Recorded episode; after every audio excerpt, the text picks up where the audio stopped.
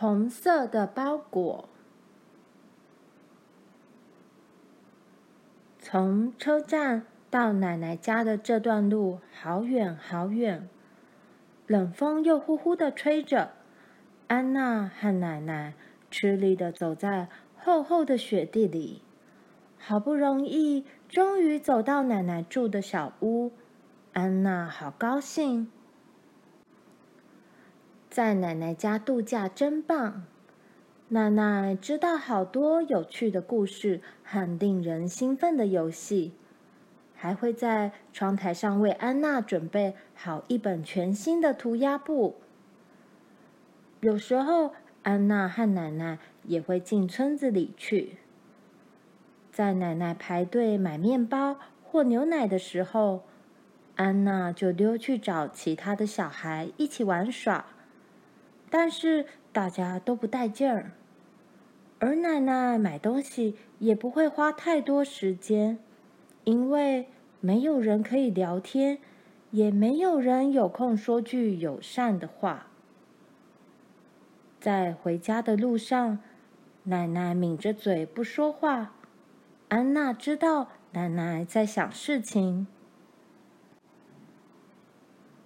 傍晚的时候，奶奶突然说：“安娜，我扎了一个红色的小包裹。”安娜不知道奶奶的葫芦里在卖什么药，很想问个清楚。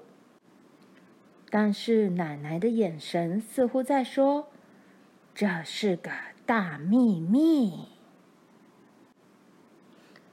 第二天一早，安娜和奶奶。带着红色的包裹出门，他们最先遇见了森林管理员。管理员总是孤零零的一个人，因为他在村子里只住过很短的一段时间。奶奶走向前，把包裹交给他。“嗯，为什么给我？”管理员问。“这是什么？”“这是给你的。”但是不能打开哦，不然里头的东西就会消失。管理员又惊又喜：“这里面到底是什么？”快乐与满足。奶奶高兴地喊着，挥手向他道再见。回家的路上，安娜说：“奶奶。”你看见他惊喜的表情没有？我们要不要再做一个红包裹？不用了，奶奶回答说：“一个就够了。”森林管理员从来没有碰过这样的事，他觉得好快乐，好盼望有人能分享他的喜悦。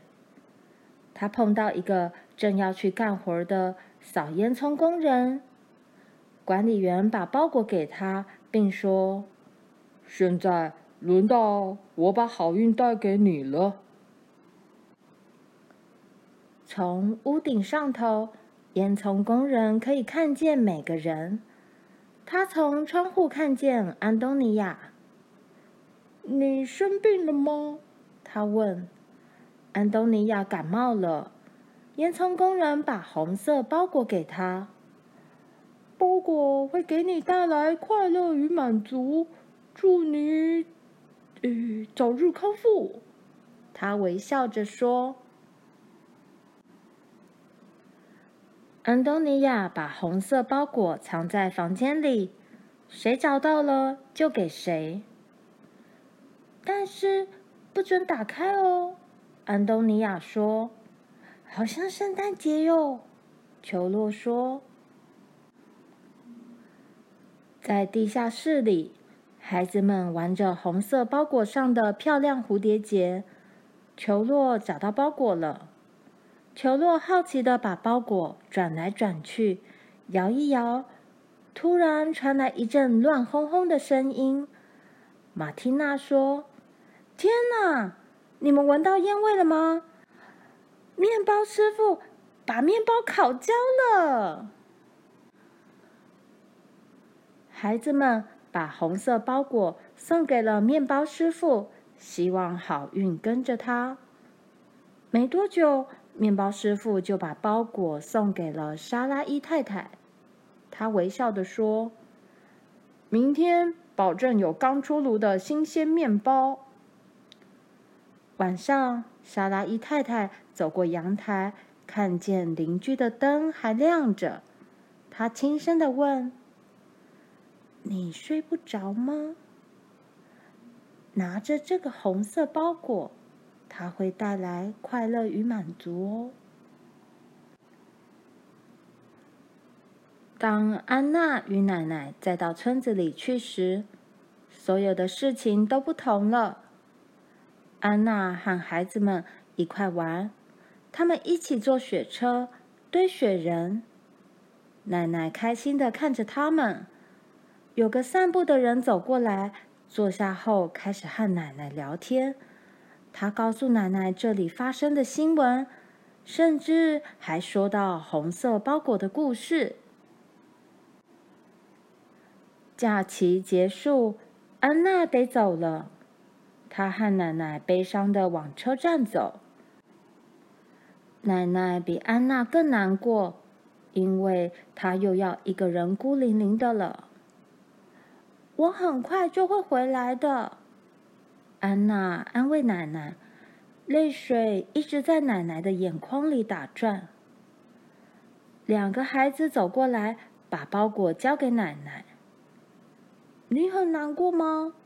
这个红色包裹给你，好吗？